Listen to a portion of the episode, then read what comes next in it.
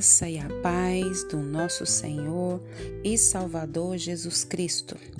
Aqui quem vos fala é Flávia Santos e bora lá para mais uma meditação. Nós vamos meditar na Bíblia Sagrada em Jó 16, 6.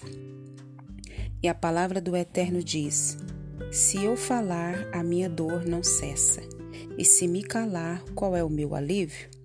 Jó 16, 6 nós vamos falar sobre a dor. E a dor é algo terrível e é algo inevitável. Ou você passou, ou você tem passado, ou você vai passar pela dor, pela experiência da dor. Então a dor, ela é uma experiência mais comum que se tem na vida humana a dor física, a dor emocional, há aquela dor que atinge o corpo, a dor que assola a alma. E um dos retratos mais dramáticos dessa amarga experiência, registrado na palavra de Deus, é a família do patriarca Jó. Quem não ouviu falar da dor do sofrimento de Jó. Ele passou pelo terrível drama da dor. Jó era um homem rico, Jó era um pai exemplar. A sua vida, a vida de Jó, estava certa com Deus e estava certa com os homens. O próprio Deus testificou da sua integridade mas Satanás questionou as suas motivações. Então Deus permitiu a Satanás tocar nos bens de Jó, tocar na família de Jó, e Deus permitiu até tocar na saúde de Jó. Deus, então, constituiu Jó seu advogado. E Satanás tira do servo do Senhor seus bens seus filhos e até a sua própria saúde. Em outras palavras, Jó vai à falência. Jó perde os seus filhos e perde tudo de uma única vez e enterra todos eles no mesmo dia. Será que esse homem passou por dor? E Jó, ele passou por uma dor indescritível, uma dor que, por mais que a gente leia, por mais que a gente estude, é algo assim indescritível. Prostra-se diante de Deus, Jó adora a Deus e diz: O Senhor deu e o Senhor tomou. Bendito seja o nome do Senhor. O sofrimento de Jó não para aí, não. Além de passar por tudo isso, ele foi afligido também por uma doença terrível.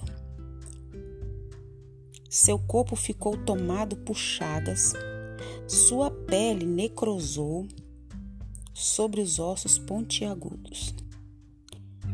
Ele perdeu o apoio da mulher e ainda recebeu injustas acusações de quem mais, de quem menos, dos seus amigos. E nesse tsunami que abalou Jó e que trouxe tanta dor a Jó, ele não blasfemou contra Deus. E muitas das vezes eu me pego passando por situações difíceis, situações dolorosas. E a gente não pode medir a dor de um pela dor do outro, porque cada um tem uma estrutura, cada um tem um contexto, cada um tem um, uma base. Então a gente não pode menosprezar a dor do outro.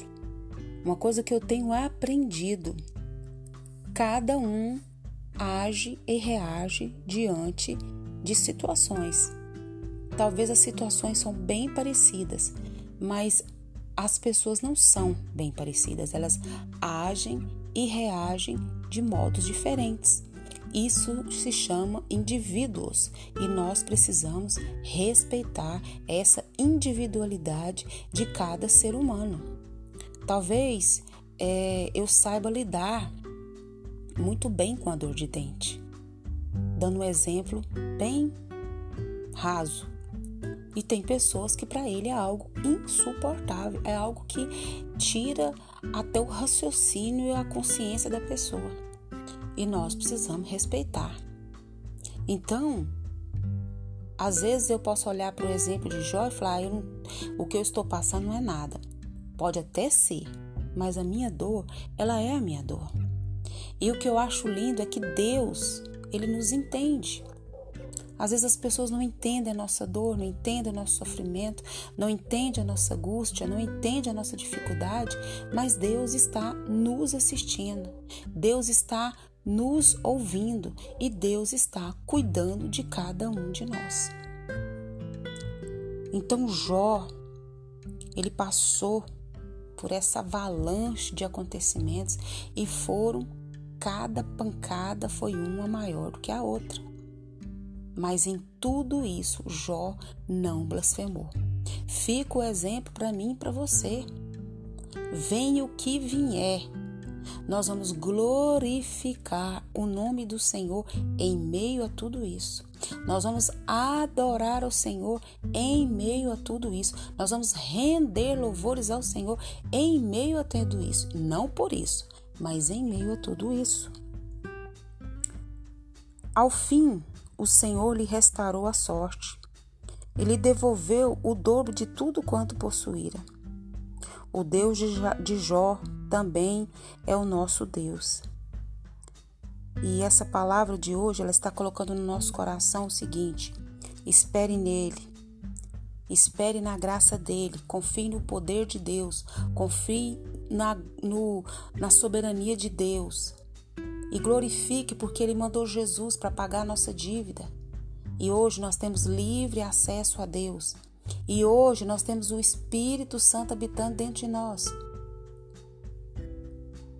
Espere nele, confie nele, descanse nele, porque no tempo dele, no tempo de Deus, ele vai restaurar, ele vai brotar a graça dele sobre a nossa vida. Eu não sei o que você está passando, você também não sabe o que eu estou passando, mas uma coisa é certa: nós temos um Deus que cuida e vela por nós, e Ele vela por cada área da nossa vida.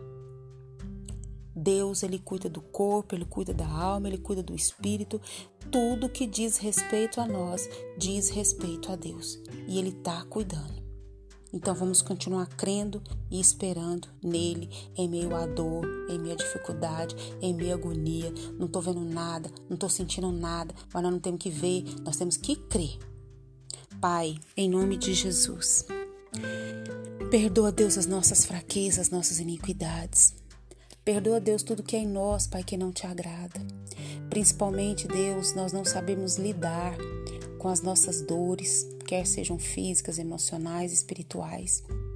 Deus nos ajuda através do Teu Espírito Santo a sermos guiados em cada uma dessas adversidades, em cada um desses problemas, em cada uma dessas dores. Eu sei que o Senhor tem nos limpado, nos purificado, nos santificado em meio a tudo isso. Continua, Deus, abrindo a nossa mente, o nosso entendimento e nos enchendo da graça e do poder do Senhor. Deus, em nome de Jesus, continua guardando a nossa vida, guardando os nossos, nos livrando de todas as pragas que estão sobre a terra, de todas as enfermidades. Livra-nos do homem mau, do homem violento, do sanguinário. Livra, meu Pai amado, das balas perdidas. Livra-nós dos acidentes e dos incidentes. Guarda a nossa vida e guarda dos nossos. E continua nos despertando, Pai, para a vinda de Jesus. Purifica as nossas mentes, purifica as nossas vestes, purifica tudo que é em nós e que nós possamos estar com as lamparinas cheias para aquele grande dia. É o nosso pedido nessa hora, agradecidos no nome de Jesus. Um abraço e até a próxima, querendo bom Deus. Fui!